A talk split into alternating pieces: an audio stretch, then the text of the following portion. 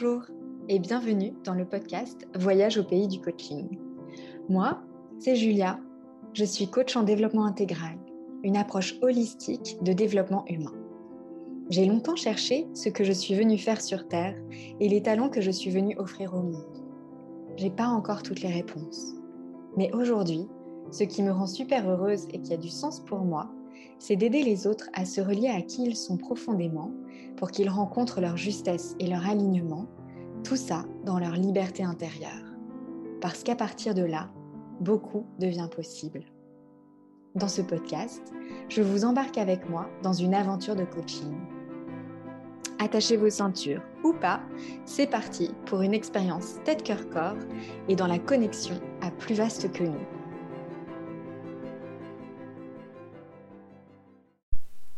Bonjour. Notre sujet du jour, c'est changer de vie, oui, mais par où commencer? Et je vais vous partager 10 choses qui, moi, m'ont aidé euh, au début de mon chemin. Ces 10 éléments, je les ai tirés en fait euh, d'une des annexes de mon livre, euh, Le voyage avant le voyage, comment j'ai écouté ma boussole intérieure pour devenir créatrice de ma vie. Et c'est un peu la synthèse vraiment les enseignements, j'ai voulu faire une petite, une petite note à la fin de, des dix choses que je gardais, des dix apprentissages. Et, euh, et, je me suis dit que ça pouvait être utile de transformer ces quelques pages en, euh, en épisode de podcast. Pour redonner du contexte, j'ai écrit ce livre, Le voyage avant le voyage, qui raconte la préparation de mon année sabbatique, qui est vraiment le début, les premiers pas euh, le début de l'aventure euh, d'un grand voyage initiatique qui a commencé avant même que je parte en année sabbatique parce que ce qui s'est passé finalement c'est que à travers cette préparation de mon année sabbatique et eh ben il y a déjà euh, tout un voyage qui, qui s'est fait en moi et en lien avec le monde extérieur. C'est pour ça d'ailleurs que j'avais appelé ce, ce, livre Le voyage avant le voyage. Et et j'avais eu euh, vraiment cette intuition de partager tout ce que je partage dans le livre parce que euh, à l'époque, je voulais euh, faire évoluer ma vie, je rêvais d'autres choses, mais je ne savais pas vraiment par où commencer. Je voyais des personnes autour de moi qui m'inspiraient, où je me disais waouh, elles, sont là, j'ai l'impression qu'elles étaient en haut d'une montagne, et moi j'avais l'impression d'être en bas d'une montagne et qu'il n'y avait pas, pas de chemin. Et j'aurais euh, aimé en fait euh, pouvoir euh, leur demander vraiment à ces personnes de, me détailler tous leurs petits pas. Donc voilà.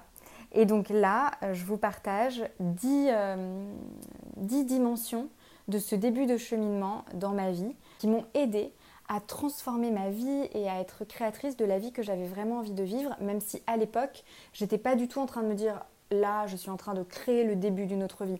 Pas du tout. J'étais en train d'explorer pour savoir ce que j'allais faire pendant mon année sabbatique. Et donc, euh, j'avais pas vraiment conscience que j'étais en train de poser le socle euh, de ma vie nouvelle. Mais en fait, c'est vraiment ce qui était en train de se passer parce que tout ce que je faisais, ce que j'explorais, la façon dont je me transformais, les nouvelles choses que je mettais en place dans ma vie, eh ben, c'était un nouveau socle euh, dans l'invisible d'une certaine façon, mais qui se posait.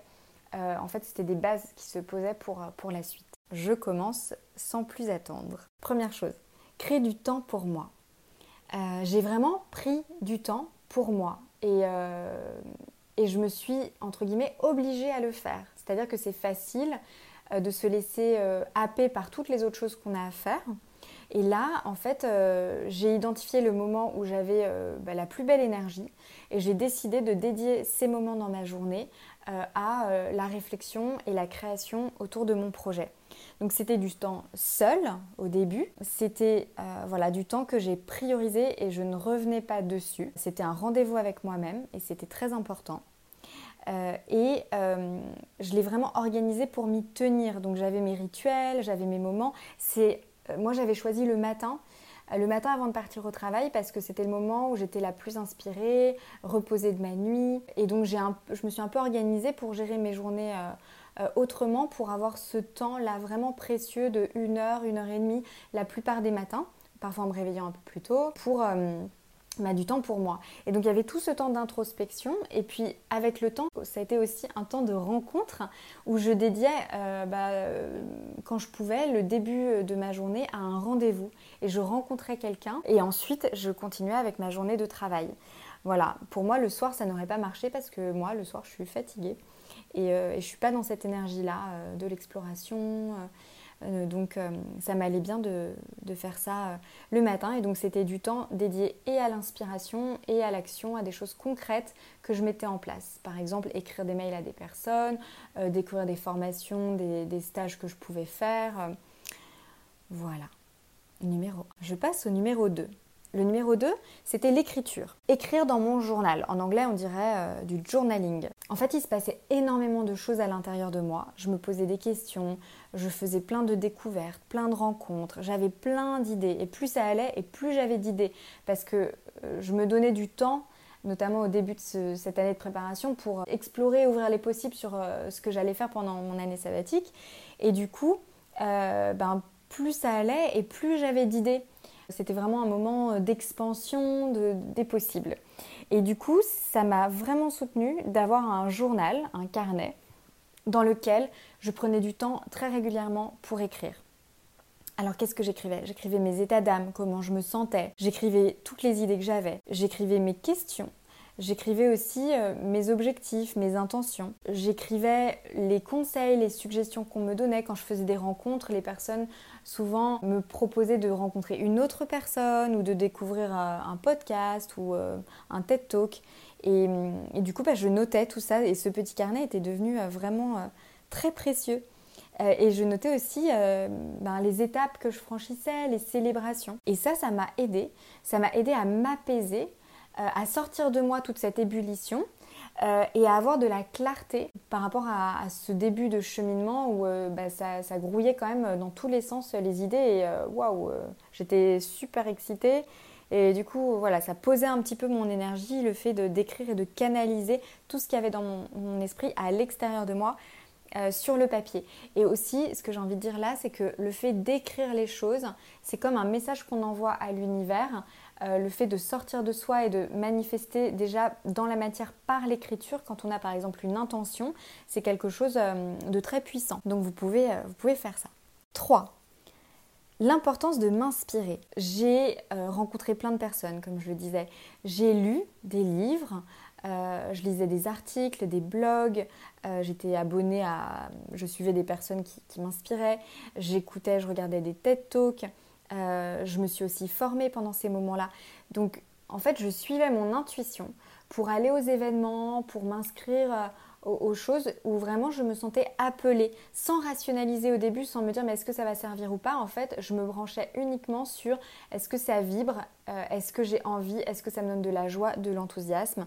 Et si c'était oui, eh ben j'y allais. Et donc ça, vraiment, ça m'a aidé à apprendre à écouter ma boussole intérieure, euh, parce que bah, au début il y avait plein plein plein de possibilités puis je ne savais pas forcément donner de la tête et en fait en apprenant à faire ces allers-retours entre moi et l'extérieur, ces sources d'inspiration à l'extérieur et puis comment euh, ça a résonné en moi à l'intérieur, bah, de plus en plus en fait j'ai su rapidement aller vers ce qui était juste et bon pour moi et écarter euh, ce qui n'était pas, pas juste et bon. Et ça m'a permis de développer ma confiance en moi et d'affiner vraiment et puis ça me permettait du coup de passer clairement, euh, facilement, fluidement à l'étape euh, d'après, au prochain petit pas. 4.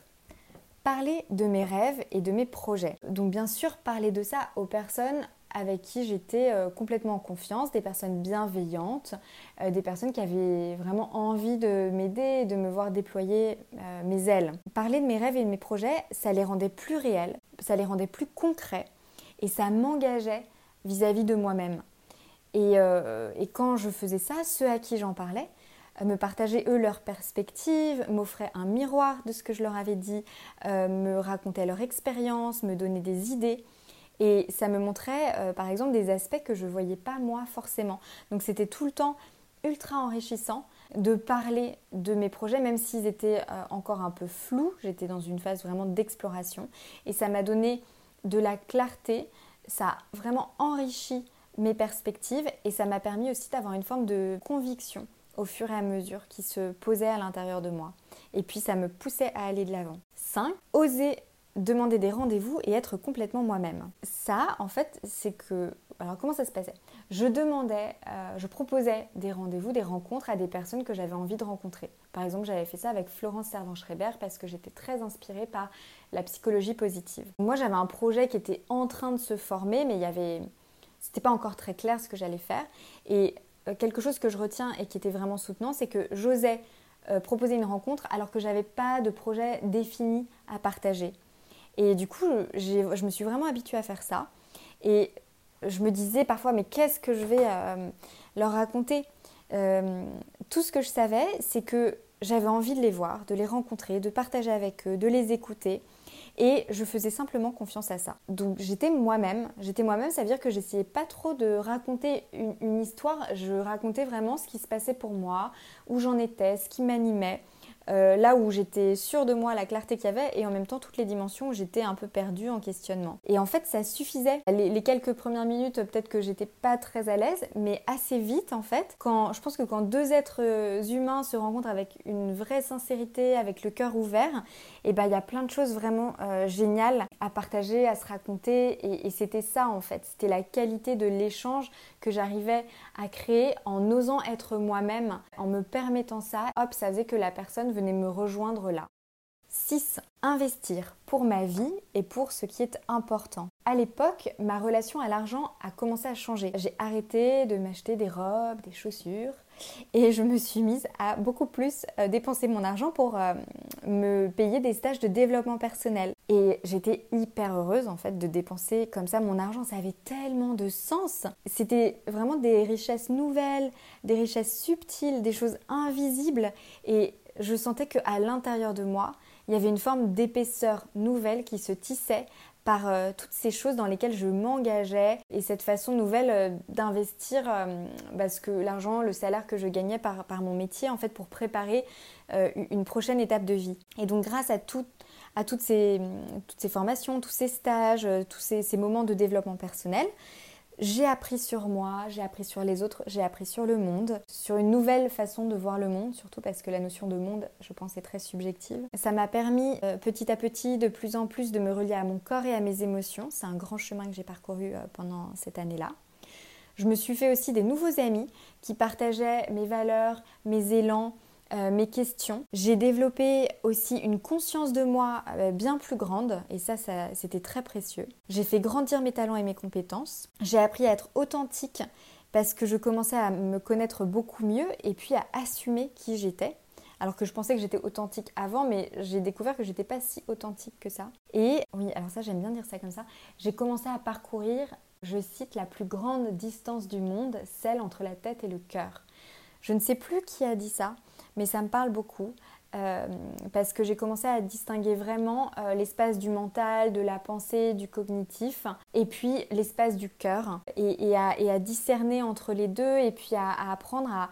Euh, c'est comme une posture qu'on fait à la fin des cours de yoga, à mettre ma tête au service de mon cœur. Voilà, et c'est un chemin qui, qui se fait vraiment millimètre par millimètre. Mm. Et pour conclure, aujourd'hui, je me rachète des robes mais c'est la nouvelle Julia qui les porte. Voilà, ça c'est une phrase qui était dans mon livre et que je trouve très bien et que j'ai reprise telle qu'elle. Ensuite, septième euh, chose, le fait d'être accompagnée individuellement. Alors, moi je l'ai fait trop tard pendant cette année de préparation de mon année sabbatique. Euh, donc quand je dis être accompagnée, c'est en coaching, en thérapie. Euh, en fait, c'est ce que j'aurais aimé faire beaucoup plus tôt de façon régulière et avoir vraiment un accompagnement euh, sur, euh, sur la durée avec euh, une personne individuelle en coaching, en thérapie, l'un ou l'autre. Et je préparais des très grands changements pour ma vie. Et à la fin, quand, quand le moment de partir vraiment pour ce grand voyage est arrivé, je me suis retrouvée vraiment avec beaucoup de peur. Et, et j'ai commencé seulement là à me dire, ok, je veux, je veux être accompagnée, mais je partais un mois plus tard ou un mois et demi plus tard. Et du coup, il était déjà euh, ben, très tard. Euh, donc ça a été un peu en mode urgence, euh, urgence, je panique, urgence, je stresse, j'angoisse, j'ai peur. Et donc moi qui maintenant suis baigne dans l'univers du, coaching depuis pas mal de temps et puis j'ai vécu de la thérapie maintenant, je sais très bien que ça m'aurait vraiment beaucoup mieux préparé et beaucoup aidé à prendre cet envol seul. Ça m'aurait aidé, je pense, à lâcher prise, à avoir moins peur, à me connaître mieux et à faire plus confiance à la vie, même si bon finalement les choses ont fait que ben, ces mécanismes-là de faire confiance à la vie, par exemple, euh, être moins dans l'anticipation, l'organisation, euh, pour laisser de la place aux surprises, aux cadeaux qu'offre l'instant présent, euh, les rencontres, ça s'est fait. Mais, mais au début, j'étais quand même un peu, un peu tendue et un peu stressée. oui, ce que j'avais envie de dire, c'est qu'en session individuelle, les coachs, les thérapeutes, ils nous aident à aller là où nous, seuls, on ne peut pas aller. ça peut créer des vrais sauts quantiques dans notre développement au lieu de tourner en rond. et tout ça, dans notre développement, j'entends dans notre liberté intérieure, euh, et pour euh, vivre les choses nouvelles qu'on a à vivre en étant bien, en étant euh, voilà, plus dans la fluidité, la tranquillité, le calme, la confiance et puis bien relié à notre vitalité, la vie qui circule dans notre corps.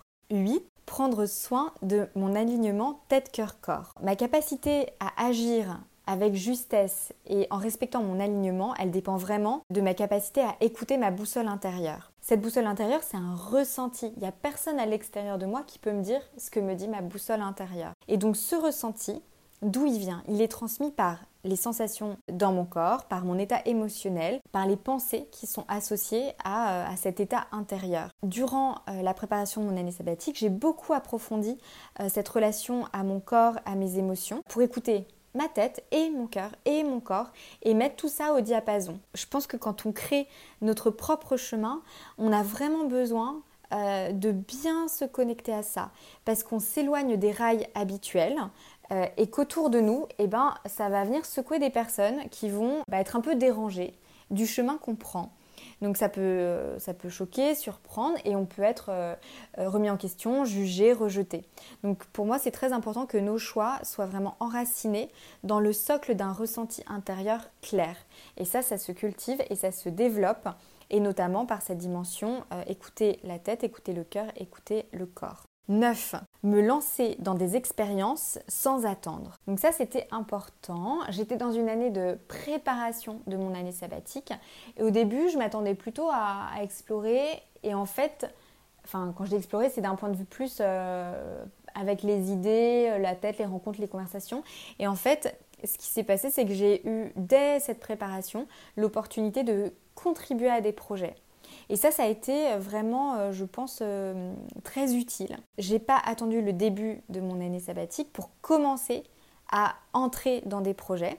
Là, il y avait des projets et quand ça avait du sens, quand c'était avec des gens que je trouvais chouettes, quand je pouvais utiliser mes compétences et mes talents du moment, même si moi je sentais que je voulais aller vers autre chose, et eh ben hop, je me lançais.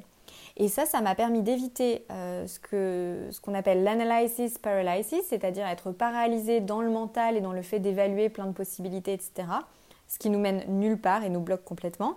Et ça nous permet aussi d'éviter la quête de perfection qui peut nous maintenir vraiment dans le doute et l'inaction. Tout ça parce que c'est dans l'instant présent que tout se passe. Et donc toutes ces expériences, elles nous permettent d'avancer sur notre chemin. On teste, on se jette dans l'eau de ce bain-là, on est en chemin et on apprend ce qu'on aime ou pas, on apprend comment on se sent, on reçoit du feedback, à la fois du feedback intérieur et extérieur. Et donc ça, ça m'a vraiment aidé à faire évoluer mes idées et mes perspectives pour la suite. 10. J'ai dédié du temps à ma spiritualité.